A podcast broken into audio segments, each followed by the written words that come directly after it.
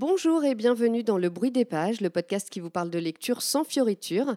J'espère que vous allez tous bien, les vacances approchent, ça fait plaisir. Salut Marine, comment vas-tu? Bonjour Catherine, ça va très bien et je suis ravie de te retrouver pour cet épisode un peu spécial. Et oui, parce qu'en ce début d'été, on a voulu faire une petite surprise et on a donc proposé à Amélie de nous rejoindre pour cet épisode. Bonjour Amélie et merci beaucoup de te joindre à nous, tu es la première à nous rejoindre. Bonjour les filles et ben merci pour cette invitation. Alors vous connaissez sûrement mieux Amélie sous le pseudo de Maman Bookine sur Instagram, où tu tiens ce compte consacré à tes lectures depuis plusieurs années maintenant. Oui, ça va faire euh, un peu plus de cinq ans maintenant déjà. Et tu as énormément de followers sur Instagram, donc euh, tu n'es pas tout à fait inconnu. Mais est-ce que tu peux quand même te présenter un petit peu? Donc je m'appelle Amélie et comme mon pseudo l'indique, j'ai deux filles, une de 14 et une de 11 ans. Et je lis, euh, on va dire, entre 8 et 10 livres euh, par mois, ce qui est pas mal pour alimenter mon compte. C'est pas mal, oui, c'est même beaucoup. Très impressionnant, je dois dire. Le métro matinal et le soir, ça aide bien pour lire. Ah, ouais. C'est vrai. Alors dis-nous un peu comment tout a commencé et euh, comment t'es venue l'idée de te lancer euh, sur Instagram? Alors en fait, c'est vraiment né d'une frustration, celle de ne pas pouvoir euh, parler de mes coups de cœur, euh, des livres que j'avais adorés avec les personnes de mon entourage qui ne lisaient pas ou très très peu. Et c'est mon mari qui m'a un jour suggéré d'ouvrir un compte Insta. Bon, je pense que c'est aussi parce qu'il voulait que j'arrête de le saouler, lui, avec mes lectures. Et voilà. Et cinq ans après, je suis toujours euh, étonnée et émerveillée de, de pouvoir échanger autour des livres de surtout de ceux qui me tiennent à cœur avec d'autres passionnés. Je trouve que c'est une aventure géniale et à laquelle je m'attendais même pas du tout. Évidemment, il y a parfois des remises en question, surtout en ce moment avec l'algorithme qui cache pas mal de nos publications ou lors d'une grosse vague de désabonnements. Et puis d'un autre côté, quand je reçois des MP euh, de personnes qui ont acheté ou qui ont aimé un livre grâce à un de mes posts, ben, je me dis que ça vaut le coup et je continue. Oui, je pense que tu conseilles beaucoup de monde en fait au bout du compte. Hein. Ouais, je sais pas, mais euh, quand je vois en tout cas les retours qui me disent ah je l'ai lu parce que tu l'avais conseillé, j'ai adoré, merci.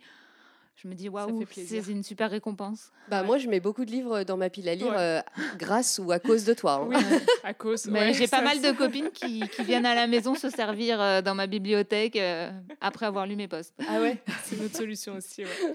Donc en tout, tu as chroniqué plus de 500 livres. Euh, est-ce que tu as un genre favori et comment tu choisis tes lectures?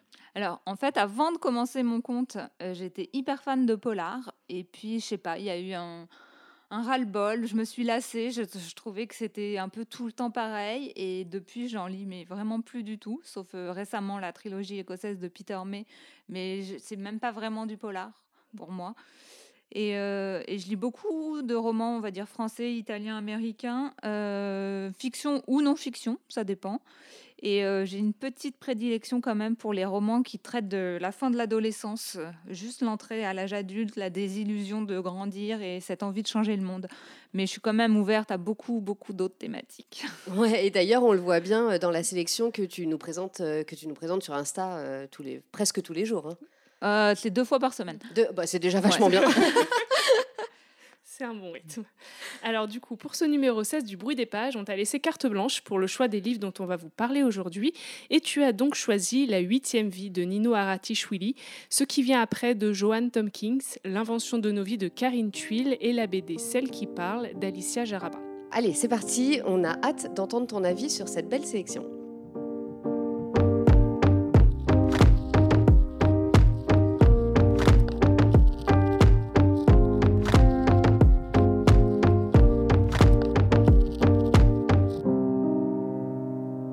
Premier roman qu'on va évoquer aujourd'hui est La huitième vie de Nino Haratichvili, paru chez Folio. Tu as lu cette grande saga familiale il y a plusieurs mois maintenant et ça a vraiment été un coup de cœur pour toi, comme pour Marine d'ailleurs. Alors on s'est dit que vraiment il fallait commencer par celui-là. Le roman commence en Géorgie en 1917. Fille d'un chocolatier de génie, Stasia rêve de devenir danseuse étoile à Paris. Son père aurait voulu qu'elle épouse un brillant officier, Simon Yachi. Alors que Stasia est sur le point de renoncer à ses aspirations, la révolution bolchevique se propage. En Allemagne, en 2006, Brilka, l'arrière-petite-fille de Stasia, a fugué. Partant à sa recherche, sa tante entreprend d'écrire l'incroyable histoire de leur famille. En révélant les destins tragiques des Yachi, elle libérera peut-être la jeune Brilka de la malédiction qui semble peser sur eux depuis plus d'un siècle. Alors Amélie, dis-nous, qu'est-ce qui t'a donné envie de te lancer dans ce pavé de 1200 pages? Alors, je savais vraiment pas à quoi m'attendre euh, quand je l'ai commencé. Et j'en avais jamais entendu parler avant qu'il sorte chez Folio. Et d'ailleurs, euh, le roman en grand format euh, m'était complètement inconnu. Et quand j'ai vu la couve du grand format, je me dis que je serais complètement passée à côté si je l'avais pas lu en poche. la couve donne pas très envie, hein, franchement. Bah ouais, hein. Ouais, bah, mm. moi je trouve que ça joue énormément. C'est 50% de l'envie de lecture. C'est ça. Et donc j'appréhendais un peu parce que comme j'avais lu que des avis hyper positifs, euh, j'avais peur d'être déçue et d'en attendre trop. Eh bien non, pas cette fois. Ouf, ça a marché. voilà. Et euh, j'ai vraiment été embarquée dans cette histoire, dans cette famille, mais dès les premières pages. Même si je connaissais rien de l'histoire et de la politique qui lie euh, la Géorgie à l'Empire soviétique de l'époque, j'ai adoré découvrir euh, tout ce, ce, côté historique à travers cette saga. J'ai jamais trouvé que c'était amené de façon didactique. Au contraire, pour moi, c'était toujours bien dosé et à bon escient. Toi, Marine, c'est un truc par contre que tu as trouvé un peu moins bien? Alors, c'est pas que je l'ai trouvé moins bien, mais en effet, c'est vrai que c'est un roman historique et euh, il y a beaucoup, beaucoup de passages qui font presque cours d'histoire au final sur l'époque, sur la relation entre euh, euh, l'Empire soviétique et enfin la Géorgie, etc. Et bon, bah, faut, faut s'accrocher un peu, quoi. Faut, faut suivre, et, mais en même temps, c'est passionnant. Et moi, je trouvais que c'était quand même un des gros points forts de ce roman, justement cet aspect historique et, et ce détail dans, dans, la narration, dans, les, dans, dans le récit historique. C'est ça aussi qui fait que ça pèse sur leur décision de vie Exactement. aussi. L'histoire joue sur euh, la petite histoire. Mm, mm. Elle mêle euh, d'ailleurs parfaitement bien les deux, la grande, la petite histoire, et c'est ce qui embarque finalement euh, le lecteur de façon très intelligente. Et alors, toi, Amélie, tu l'as lu avant tous les événements, euh, la guerre en Ukraine. Voilà. Ce qui a sûrement changé un peu ta vision par rapport à toi, Marine, qui l'a lu alors que ça avait déjà commencé. Ouais, juste après. Oui, bah moi, du coup, il n'y avait pas du tout de côté actuel dans ma lecture. Pour moi, c'était vraiment un roman historique. Ouais. Et alors que moi, enfin, c'est vrai que j'avais lu ton avis, donc je l'avais déjà noté, il était dans ma pile à lire, et l'actualité m'a un peu poussé à, à, me lancer dans cette lecture. Et oui, forcément, on ne peut pas s'empêcher de penser à ce qui se passe en ce moment en Ukraine, on fait tout de suite le parallèle, et ça devient d'actualité, c'est plus seulement historique, mais c'est vraiment un retour, ce qui explique aussi ce qui se passe en ce moment en Ukraine, le rapport entre la Russie et, et, les pays qui étaient occupés par, par l'Empire soviétique. Donc euh, ça apporte une autre lecture, forcément. Ouais. Du coup, c'est vrai que si euh, on le commence maintenant, ouais, on va. Enfin, moi, moi qui ne l'ai pas encore lu, par exemple, mm. je pense que j'aurais pas. Euh, enfin, j'aurais forcément un autre regard dessus. Oui, le ressenti sera complètement différent. Ouais. Mm. Et donc, Amélie, toi, tu le disais, ça a été un gros coup de cœur. Ouais, c'est mon roman étranger préféré de 2021. Ah, carrément. Bon, même s'il n'est pas de 2021, on va dire c'est un roman que j'ai lu moi en 2021 que j'ai vraiment adoré parce que pour moi ça mélange euh, amour, haine, rêve, désillusion, liberté, empêchement et je trouve que l'autrice nous plonge vraiment dans un univers euh, c'est hyper fluide. Moi j'ai mhm. trouvé que c'était impossible à lâcher parce qu'on est vraiment embarqué dans ce tourbillon de vie à travers tous ces destins euh, qui sont quand même exceptionnels tous et que sur presque 1200 pages on s'attache vraiment aux personnages Ouais. Et on vit avec eux pendant 1200 pages quand même, mm-hmm. euh, ce qui représente du temps dans notre vie. Ouais, c'est clair. beaucoup de place. Et je me suis sentie un petit peu abandonnée quand je l'ai refermé. Et voilà, et mon seul regret, c'est qu'il n'y ait pas eu 2000 pages, on va dire. Allez, 2000 pages de plus. Mais c'est vrai que, euh, enfin moi, ça me, fait, ça me fait souvent ça avec des, genre, des séries un peu chorales de famille euh, type Downton Abbey ou mm. des trucs comme ça, où à la fin, tu es là, genre, mais, mais, mais, je veux pas les quitter, en fait. je les aime bien, les personnes personnages, je veux savoir euh, comment leur vie continue et tout ça. Ben non, bah, moi j'étais contente que ça s'arrête. Oh. non, mais parce que euh, après, j'ai, moi aussi, ça a été un gros coup de cœur ce roman, mais c'est quand même très dense, quoi. Il y a, c'est, c'est long, faut le dire quand même, 1200 pages. Moi, j'ai mis un mois à le lire, donc euh, non, je les ai quittés, oui, avec un peu de nostalgie, mais mais au final, voilà, j'étais aussi un peu soulagée de terminer cette histoire qui est qui est pas facile, qui est dure par moments quand même. C'est pas c'est pas très réjouissant, on va dire. dire.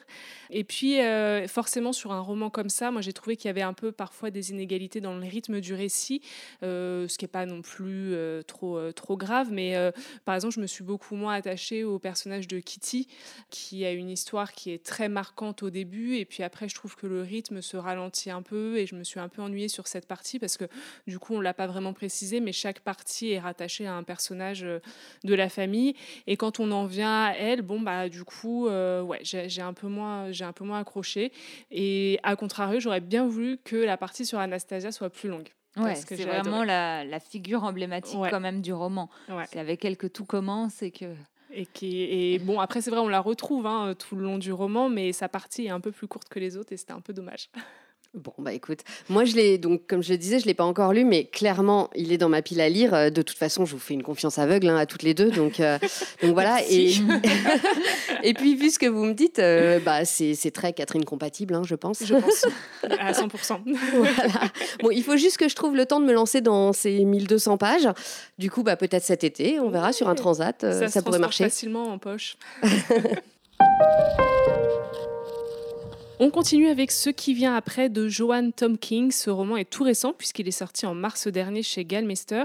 Tu nous l'as proposé car ce premier roman t'a beaucoup touché et nous aussi. Dans l'État brumeux de Washington, Isaac traverse seul le deuil de son fils adolescent Daniel, assassiné par son meilleur ami Jonah. Ce dernier se suicide et le monde de sa mère Laurie s'effondre à son tour. Il n'y a aucune explication à ce drame. Isaac et Laurie, autrefois amis, s'évitent tels des ombres séparées par leur perte incommensurable, jusqu'à l'apparition soudaine d'une sans-abri de 16 ans enceinte. Recueillie par Isaac, accompagnée par Laurie, Evangeline devient un rayon de lumière dans leur vie. Mais une révélation éclate, la jeune fille avait croisé le chemin des garçons la semaine du meurtre. Tous trois devront confronter leurs souvenirs douloureux, car comprendre le passé est leur seule chance de pouvoir se tourner vers l'avenir. C'est un roman vraiment magnifique, surtout pour un premier roman. Ça parle de deuil, de résilience, et j'ai vraiment beaucoup aimé. J'ai surtout beaucoup aimé le côté roman choral, parce qu'à la voix d'Isaac se mêle aussi celle d'Évangéline et de Jonah, et chacune à leur tour, elles nous racontent leurs souvenirs, leurs doutes, leurs secrets et leurs espoirs. Et cette construction, euh, accompagnée des flashbacks sur les événements qui surviennent avant le drame, nous aide euh, à mieux appréhender l'histoire et découvrir petit à petit tous les secrets. Ouais, moi c'est un truc que j'ai beaucoup aimé, euh, ce, style de narration, le fait de ben, raconter l'histoire par ces trois personnages qui finalement se remémore un peu ce qui s'est passé. Donc on, est on a un peu l'impression d'être dans leur tête. Et finalement, je trouve que ça marche vachement bien parce que euh, ça, ça ménage le suspense. On a les infos qui sont un peu distillées euh, petit à petit, les secrets qui sont dévoilés par touche. Et c'est vrai que moi... Euh, J'étais pas hyper emballée au début quand tu nous l'as proposé parce que en lisant la quatrième de couverture, je me suis dit ça a l'air quand même assez glauque. Et en fait, pas du tout. J'ai trouvé que c'était au contraire euh, très très beau, très positif, même lumineux et plein d'espoir. On commence sur un drame, mais on s'attarde pas du tout sur la tragédie et euh, l'autrice préfère vraiment se, se concentrer sur euh, la reconstruction des personnages, ce qui vient après quoi, après le drame. Et c'est qui m'a vraiment touchée dans l'histoire et c'est aussi comme ça que ben, je me suis j'ai dévoré le livre. Euh. Ouais, parce que malgré la noirceur du sujet comme on peut l'imaginer, moi j'ai trouvé qu'il émanait une douceur, une émotion et une luminosité incroyable, c'est jamais pesant. Ouais, exactement. Et j'ai bien aimé les trois personnages, leur solitude, leur chagrin. Elle les décrit euh, très justement et elle en fait jamais trop elle n'exacerbe pas leurs sentiments et c'est ça qui, nous, qui les rend proches de nous, à mon sens. Ouais, moi je suis d'accord parce que moi les personnages aussi j'ai beaucoup aimé, ils sont, ils sont assez différents et ce que j'ai beaucoup aimé c'est en effet qu'elle... Euh, il n'y a aucun faux semblant dans, leur, euh, dans ce qu'ils racontent. On peut du coup vachement s'investir dans leurs relations et tout parce que c'est très vrai. Ouais, ils sont honnêtes avec eux-mêmes. Très honnêtes. Ils ne se cachent pas derrière. Euh, euh, leur chagrin en fait. Ils expliquent vraiment d'où vient leur colère, leur ressenti. Ouais, et du coup, euh, c'est vrai que bah, on s'attache d'autant plus parce que bah, on, a envie qu'ils réussissent à dépasser tout ça. Quoi. bah, c'est vrai que pour moi, contrairement à vous, ça n'a pas été un coup de cœur ce roman, mais je l'ai quand même beaucoup aimé. Je ne vais, pas dire que j'ai détesté quand même. Euh, c'est parce que déjà l'histoire est assez vraie, entre, surtout entre Isaac et Evangeline, elle est très touchante, la relation qu'ils ont tous les deux et qu'ils arrivent à développer. C'est une histoire aussi qui est très noire, bon, surtout au début. Moi, j'avoue que les premières pages, je me suis dit, ah ouais, ça commence, euh, voilà, on va s'accrocher. Et puis bon, euh, ça, petit à petit, on, avance et on voit un peu la lumière au bout du, tunnel. Comme vous le disiez, moi, je trouve que c'est vrai, il y a beaucoup d'empathie euh, envers les personnages, euh, beaucoup de, douceur euh, développée au fil de l'histoire. Mais bon, moi, je dois dire que Isaac, quand même, il avait tendance à m'énerver. Il est un peu pénible par moments. et, euh, et je sais pas, on a envie de le secouer. Alors bon, en effet, il y a toute cette philosophie quaker derrière euh, qui, qui- qui est développée. Mais bon, moi, euh, ce silence et cette espèce de d'attente là, euh, je- bon, ça m'énervait un peu. Donc euh, Ouais, voilà. mais ça- tu vois, moi, la philosophie Quaker, j'ai bien aimé, j'ai trouvé ça bah, moi, intéressant. j'ai pas trop accroché. Alors, sauf à certains passages, la philosophie est pas quand même inintéressante, mais je trouve que c'est la façon dont elle est pratiquée qui est. Moi, je suis restée un petit peu en dehors du récit à cause de ça. Mais, après, pensé quoi, toi de... Moi, j'ai bien aimé surtout la partie où il y a cette introspection avec des, des- je sais pas si on peut dire des juges, mais il y a trois personnes de, le- de la, de la la de communauté la communauté Mm. qui viennent euh, l'aider en fait à avancer dans son deuil sans jamais le juger, alors que c'est pas forcément des gens avec qui il s'entend bien au quotidien et qui peuvent avoir des rancœurs contre lui pour plein de raisons. Et il l'aide en fait. Et cette solidarité m'a Ouais. beaucoup touchée. Ouais, c'était des, beaux moments. Et pour le coup, là, c'est vrai que j'ai bien aimé. Mm. Et après, l'autre bémol que j'avais, et je pense que là-dessus, c'est parce que le résumé est un peu trompeur, mais je m'attendais à ce que Laurie soit beaucoup plus présente dans le roman. Et en fait, beaucoup moins que Isaac et, euh, et Evangeline. Et j'étais un peu frustrée là-dessus. On s'attend vraiment à ce qu'il y ait une relation à trois. euh, et, et en fait, elle, elle est un peu mise sur le banc de touche quand même. Et bon, du coup, j'étais un peu déçue Ouais. euh, là-dessus. C'est peut-être aussi parce qu'il n'y a pas sa voix à elle Exactement, déjà dans ouais. le roman. Donc elle est personnage secondaire Exactement. déjà Ouais. au lieu d'être pour- principale. Ouais, et pourtant leur relation est, euh, enfin la relation entre Evangeline et Laurie est vraiment très jolie. Et puis c'est cette relation-là qui sauve tout. Oui, Ouais, c'est vrai. ouais. Et du coup, c'est pour ça que j'étais d'autant plus euh, énervée qu'elle soit pas aussi présente que, Oui, les, que les autres. En même temps, peut-être que s'il y avait eu euh, en plus euh, Laurie, ça aurait fait beaucoup. quoi. Oui, oui, vois, certainement. Là, on Mais ça se on- ça se justifie. serait un peu épar- Oui. éparpillé, quoi. Mais non, mais je pense que c'est juste le résumé qui est peut-être trompeur. Ah oui, Voilà. qui te donne l'impression Ouais. que tu vas en avoir beaucoup de. Ouais, ouais, ouais, Je pense que c'est que c'est les ça. résumés sont pas toujours euh, fiables. C'est Non, vrai. c'est vrai. Ouais, ouais. ouais, non, mais, euh, et après, l'autre, mais ça, c'est vraiment très personnel dans, dans mon style de lecture, mais j'aime pas les flashbacks. Et là, il y en a trop, mais vraiment beaucoup, beaucoup trop. Alors, vous, ça vous a pas dérangé, apparemment? Non, pas Non. du tout. Ouais, Non. moi, j'ai, moi, j'ai du mal. Et Parce- surtout quand je trouve ça, ça perturbe un peu la temporalité du récit et tout. Et moi, j'ai, moi, j'aime pas trop ce. Parce que les flashbacks, en même temps, c'est la voix de Jonah. Oui. Et il est décédé. Donc on sait Mm. que forcément, sa voix à lui, elle vient du passé. Ouais, alors après, c'était peut-être plus sur euh, la partie d'Évangéline. Quand il y a les flashbacks euh, bon, euh, sur, sur son histoire à elle, autant Jonas, c'était clair, c'était identifié, c'était forcément des flashbacks. Mais sur les parties d'Évangéline, je trouvais que c'était moins, euh, moins évident et Mm. euh, ça avait tendance à perdre un peu le lecteur euh, dans, son, dans le récit. Ah, bon. c'est c'est marrant parce que moi, je Non. me suis même pas dit qu'il y avait des flashbacks, tu vois. Non, mais je Oui, dis, moi, très ça personnel. coulait. Ouais, ouais, moi, C'est- j'ai trouvé C'était ça- fluide, hein, moi. Ouais, pareil. Bon, bah, j'ai un problème avec les flashbacks. Ouais. Ah, euh, c'est pas ton truc, c'est pas ton truc, c'est voilà, pas grave. hein. Moi, dans les thématiques abordées, ça m'a fait penser à deux romans. Le roman euh, La vie en chantier de Pete Fromm, surtout sur la façon de, de gérer le deuil, vraiment gérer euh, ce qui vient après. Ouais. Surtout que là, dans le roman de Pete Fromm, c'est un papa qui rentre tout seul de la maternité avec son bébé et qui doit gérer et son deuil euh, de sa femme et, et la naissance de sa fille. Ah oui. Et donc tout, voilà, tout se mélange un peu pour lui. Et, et du coup, voilà, la gestion du deuil est, est super bien amenée des- dans les deux romans. Et Ouais. j'ai retrouvé pas mal de points communs dans la gestion du deuil euh, des deux héros. Et pour le côté Quaker, la communauté Quaker, j'avais lu La dernière fugitive de Tracy Chevalier, qui parle complètement euh, de cette communauté de A à Z. En fait, l'héroïne est Quaker et euh, elle part d'Angleterre et pour aller vivre dans- avec sa sœur dans une communauté Quaker en Amérique. Et sa sœur, euh, qui doit se marier en arrivant, décède pendant le, le voyage. Et donc, elle se retrouve dans la future belle famille de sa sœur, à pas savoir euh, quelle est sa place, en fait, dans cette communauté. Et voilà, et c'est toute son histoire, euh, son Et- cheminement. Et Tracy Chevalier, c'est une de tes Ouais. autrices favorites. Voilà. On a d'ailleurs hésité hein, à choisir un Tracy Chevalier Ouais. pour, euh, Ouais. pour cet épisode, mais bon, pour la prochaine fois. voilà. Moi, il y a un truc que j'ai beaucoup aimé aussi euh, dans le roman, c'est euh, le, le lien avec la nature, euh, avec ces, ces forêts, et ces vues sur la mer de l'État de Washington. Je trouvais déjà que c'était très joli. Et tous ces paysages et la, description et les, liens entre les personnages et ces, paysages, ça m'a un peu fait penser à euh, Là où chantent les écrevisses de Delia Owens, dont on avait parlé, mm. ou même Dans la forêt de Gene Egland. Mm.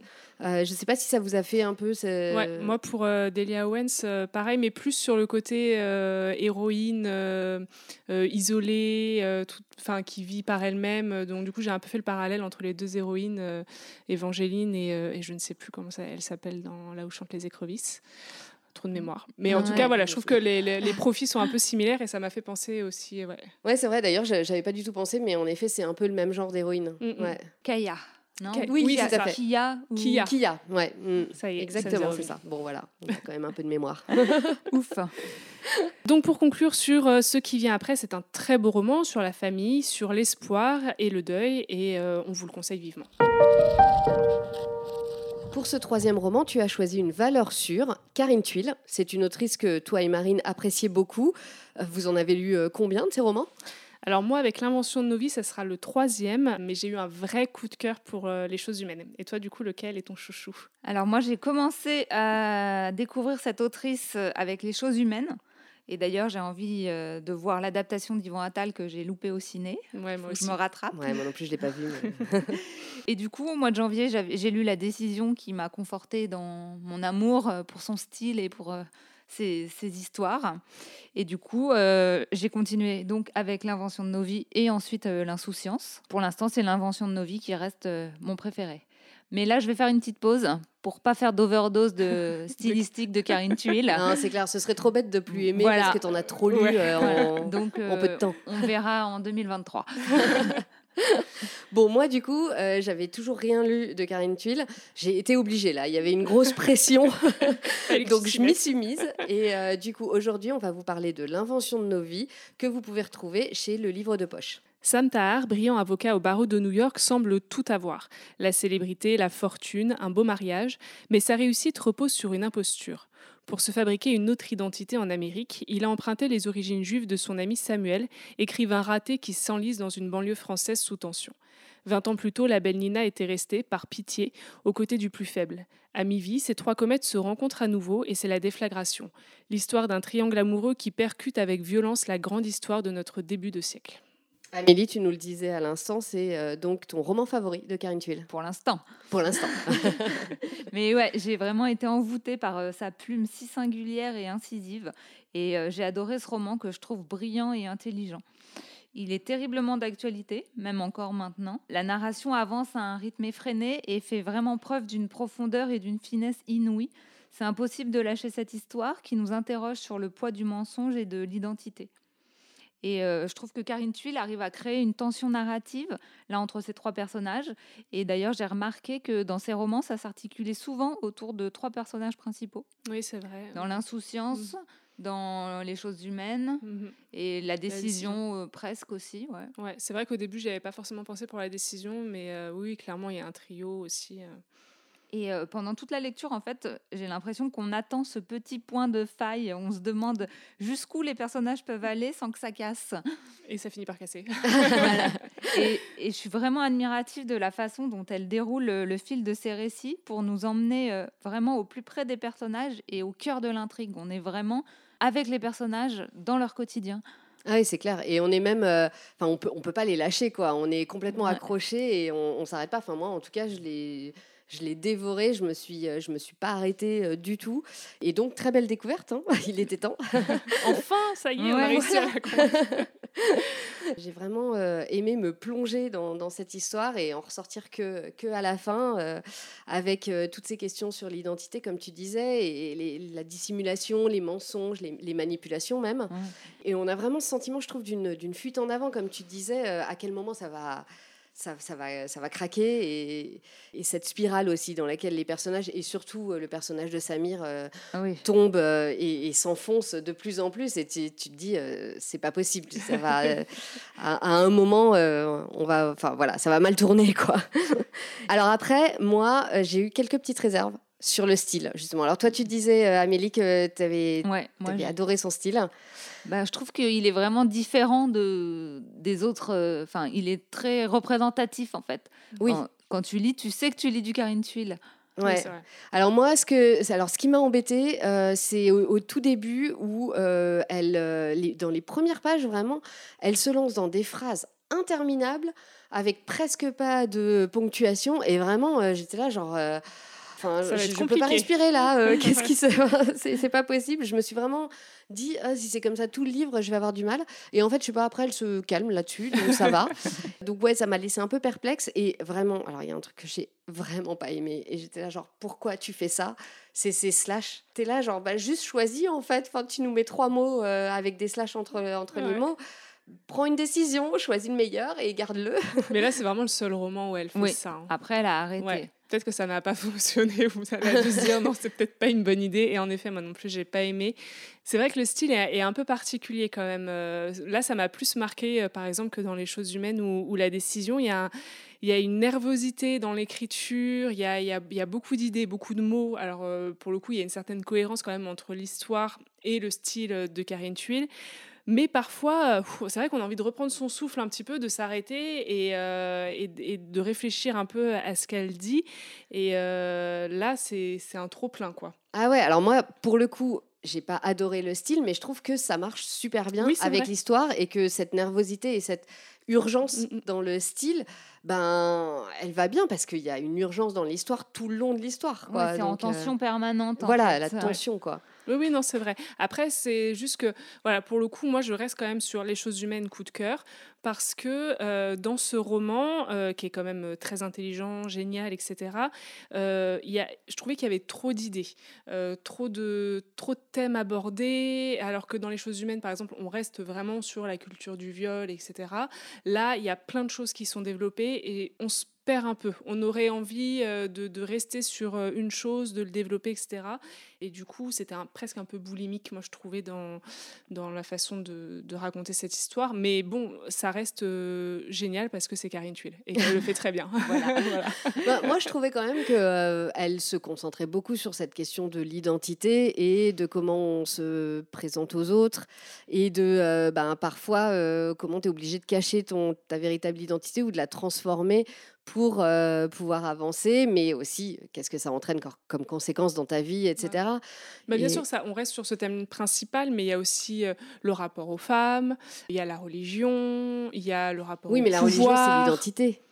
Oui, mais ouais, oui, bien sûr, mais il y a quand même aussi d'autres thèmes qu'elle développe justement après dans ses autres livres, pour le coup qui sont beaucoup moins généraux. Ouais, voilà, c'est ça. Ouais. Qui se concentrent plus sur un thème euh, en particulier. Voilà, ça. Bon, faut que tu lises les autres, quoi. En gros. Bah oui, Mais comme euh, tu dis, moi, ce que j'aime bien aussi, c'est son rapport à la religion juive. Euh, dans, enfin, pour l'instant, dans les quatre que j'ai lus, c'est un des thèmes récurrents. Oui, c'est vrai.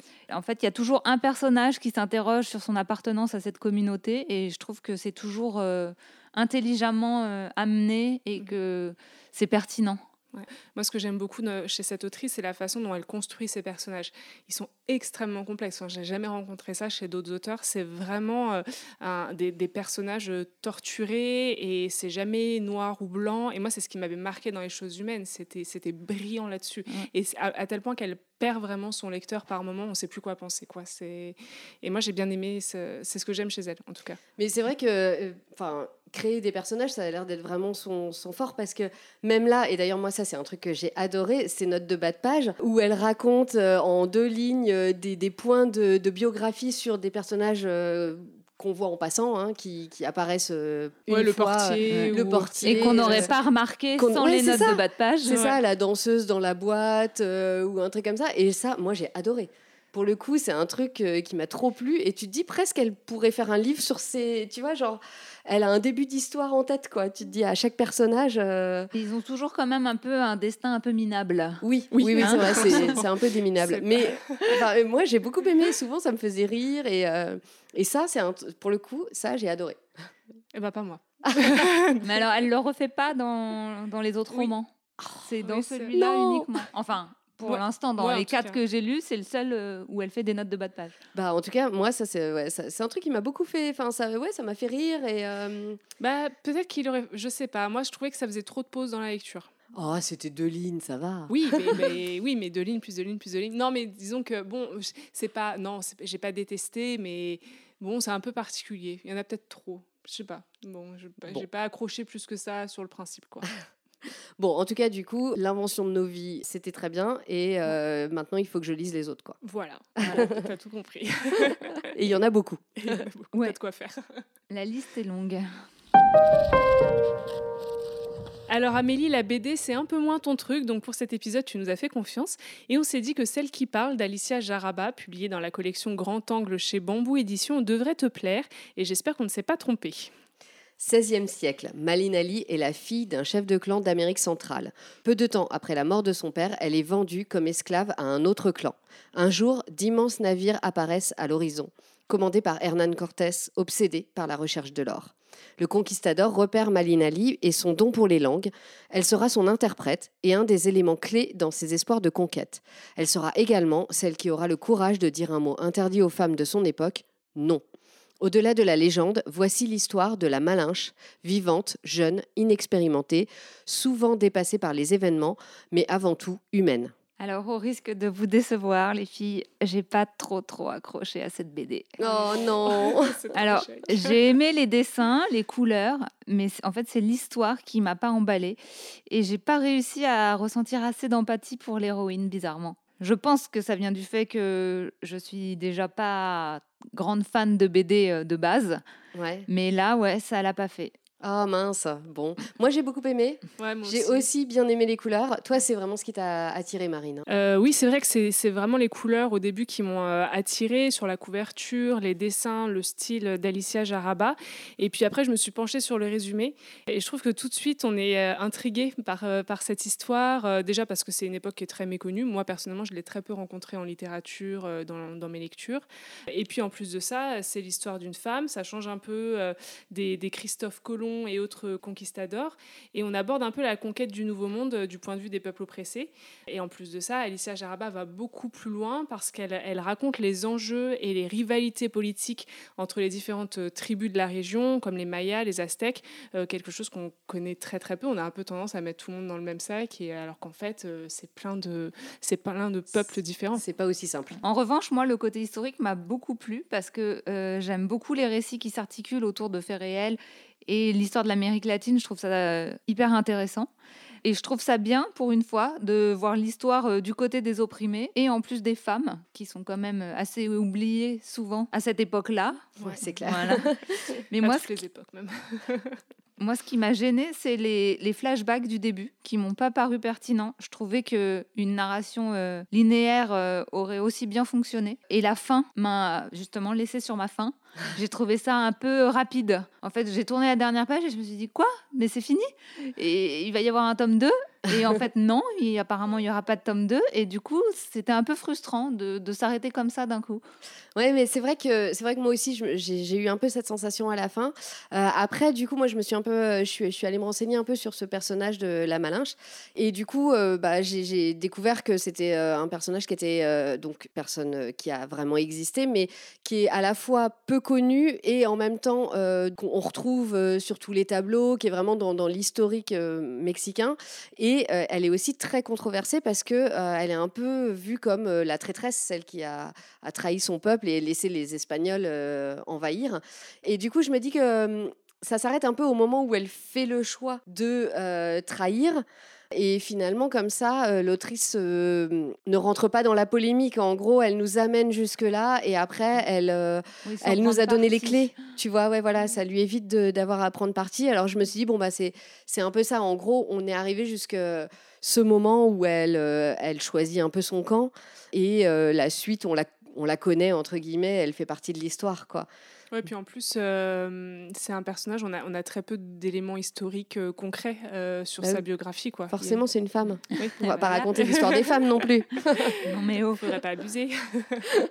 Mais donc c'est vrai qu'il faut le préciser quand même, elle se permet aussi de, de, de romancer quand même son histoire. Elle, elle développe un peu euh, à partir d'une base qui est quand même très, euh, très réduite. Quoi. Ouais. Après, je pense que c'est un personnage qui, vu l'époque, a dû avoir euh, un destin assez incroyable quand même. Ouais. Et je trouve que c'est assez chouette aussi, euh, bah, comme, tu, comme vous le disiez toutes les deux, hein, de montrer euh, ce côté-là et aussi montrer la, conquête de, de l'Amérique du point de vue des, des populations conquises, quoi. Et puis, il y a autre chose aussi que tu as beaucoup aimé, Catherine, que tu disais, c'était euh, tout autour du langage, etc. Parce qu'elle a un rôle de traductrice quand même. Exactement, ouais, ça c'est quelque chose que j'ai trouvé très très bien fait. aussi le fait qu'elle intercale euh, ses chapitres avec euh, des pages, avec les mots de chaque langue. Ça, je trouvais que c'était très chouette. Et du coup, la, la, la, langue et la communication sont vraiment montrées comme ben, un peu un moyen de libération et aussi peut-être de paix. Euh, et ça, je trouvais que c'était très intéressant. Euh, et euh, d'ailleurs, j'ai bien aimé aussi la façon, de, au niveau des dessins, de, présenter les, les, langues quand Malinali ou les autres ne comprennent pas, avec des sortes de zigouigoui, mais qui sont pas pareils selon les langues d'ailleurs. Oui, tu peux reconnaître la langue d'après les dessins. Et je trouve que en fait, Enfin, quand, quand, nous, on comprend pas une langue, je trouve que s'il fallait le représenter, c'est exactement comme ça que tu le ferais. Donc, euh, je trouve que c'était une très très bonne idée de, de, le faire comme ça. Ouais, ouais, moi aussi j'ai bien aimé. Enfin, euh, c'est vrai que je trouvais qu'il y avait plein d'idées comme ça, un peu euh, graphiques, mmh. qui fonctionnaient très bien dans la BD. Ouais. Et après, moi, ça m'a alors ça m'a beaucoup fait penser à un roman que j'ai lu il y a très longtemps et que j'avais beaucoup aimé. Euh, enfin, j'avais même adoré. Hein. Vraiment, c'est un de mes meilleurs, euh, une de mes meilleures lectures de tous les temps, je pense. C'est euh, Rouge Brésil de Jean-Christophe Ruffin, qui avait d'ailleurs obtenu le prix Goncourt en 2001. Donc, je vous le vends bien là. Hein. vous avez plus qu'à le lire pas maintenant. Le lire. Je pars, je vais l'acheter. voilà, exactement. Pour le coup, ça se passe pas au, au Mexique, mais au Brésil. Mais par contre, c'est à la même période et ça parle de la, hum, d'une expédition française pour euh, bah, conquérir euh, le Brésil et notamment euh, la baie de Rio. Et en fait, moi, je l'ai lu parce que j'allais visiter Rio.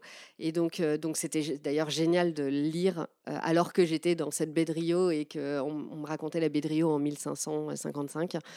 c'est assez incroyable. Et donc là, en gros, on nous parle de cette expédition française et principalement de deux enfants orphelins, préadolescents, adolescents, qui sont embarqués dans cette aventure parce que orphelins. Donc en gros, hein, s'ils meurent, c'est pas très grave, quoi. Ils manqueront à personne. Et aussi parce que adolescents et on dit que c'est un âge où on apprend très facilement les langues et du coup ils étaient euh, pour servir de truchement. Euh, c'est-à-dire de traducteurs. Donc leur but, enfin ce qu'ils devaient faire, c'était arriver, aller apprendre les langues des Indiens et permettre la communication entre euh, les Français qui arrivaient et les, tribus qui étaient sur place. Et donc on suit toute l'histoire de ces deux adolescents, les, chemins qu'ils vont prendre euh, assez différents euh, et les, les, liens entre euh, les tribus indiennes, entre les, les autochtones et ces Français qui arrivent. Il y a aussi des questions de religion. Enfin, c'est vraiment, c'est une super saga, c'est une super histoire. on se plonge complètement dedans et il y a vraiment cette question de la communication. Enfin, c'est des traducteurs comme les Malinali. Peut-être plus ce roman que la BD. Moi, je pense, oui. je vais plus aller vers ce roman. Tu me vends bien. bah écoute, euh, tu nous en parleras. Hein. Voilà. Bon, après cette expérience BD, j'espère qu'on t'a pas trop euh, dégoûté de la bande dessinée quand même. Tu vas continuer à en lire ou pas? Alors peut-être pas pour l'instant, mais euh, en tout cas, je lirai le tome 2 de Madeleine Résistante dès qu'il sortira, ça c'est sûr. Tu avais adoré le premier? Ouais, beaucoup. le côté graphique, l'histoire, les, les, les, dessins en bleu j'ai trouvé que c'était euh, une idée formidable. Enfin, tout était parfait. Ouais, nous aussi, on l'a adoré. Ouais, hein. on, attend le deuxième tome avec impatience aussi. Nous aussi, tout à fait. Nous arrivons à la fin de cet épisode. On espère que vous avez passé un bon moment en notre compagnie et surtout que cet épisode avec Amélie vous a plu. Amélie, ça va? Tu t'en es bien sortie hein? Je pense, j'espère. Euh... Vous pouvez bien sûr euh, retrouver tous les conseils de lecture d'Amélie sur sa page Instagram Maman Bouquine. Marine, on te retrouve aussi sur Insta avec Au fil des pages. Et évidemment, on n'oublie pas notre petit tour de table habituel et on commence avec toi, Amélie. Qu'est-ce que tu lis en ce moment? Alors, je viens juste de terminer le roman Elle d'Alba de Cespedes. C'est un gros pavé de 600 pages euh, qui se passe à Rome lors de la Seconde Guerre mondiale. Il a été écrit en 1949 et complètement oublié. Et euh, c'est un des romans euh, fondateurs du, travail d'Elena Ferrante. En fait, elle, elle, adore ce, livre. C'est ce qu'elle dit euh, dans un de ses romans. D'ailleurs, elle en parle. Et, j'ai trouvé qu'on retrouvait en fait une vraie similitude dans leur façon d'écrire et dans leur narration. Bah, ça donne envie. Hein. Ouais. Et toi, Catherine? Alors moi, j'ai fait un petit break dans mes lectures habituelles pour lire un comics Ça s'appelle Les saisons de Superman de Jeff Leb et euh, Tim Sale. C'est mon chéri qui m'a dit de le lire parce qu'on a appris il y a, deux jours le décès de Tim Sale. Et euh, c'est un des dessinateurs euh, de comics favoris de, mon chéri, donc, et qui a eu une, influence importante sur sa vie. Alors voilà, du coup, je me suis dit, je lis pratiquement jamais des comics, mais là, je m'y suis mise pour lui faire plaisir. Et bah, je suis très contente parce que franchement, j'accroche bien. Il y a vraiment des, doubles pages que j'ai trouvé magnifiques. J'ai pas fini, donc. Donc voilà, mais pour l'instant, en tout cas, euh, c'est une belle expérience. Et quant à moi, je suis un peu entre deux livres. Donc, euh, je vais commencer euh, Au Café de la Ville perdue d'Anaïs euh, Liobé. J'hésitais à continuer la saga Blackwater, mais finalement, je vais attendre cet été. Voilà. Comme d'habitude, vous retrouverez toutes les références des livres dont on vous a parlé aujourd'hui sur notre page Insta lebruitdespages.podcast. N'oubliez pas d'aller vous abonner sur les réseaux sociaux, mais aussi sur les plateformes d'écoute pour ne louper aucun épisode. Amélie, merci beaucoup de nous avoir accompagnés dans ce 16e épisode du Bruit des pages. Ça nous a fait super plaisir de partager euh, le micro avec toi. Merci à vous deux de m'avoir invité surtout. On souhaite de bonnes vacances et de bonnes lectures aux juilletistes. Profitez bien du soleil pour nous. Et ne vous inquiétez pas, on sera là aussi au mois d'août. Donc on se donne rendez-vous à la prochaine page.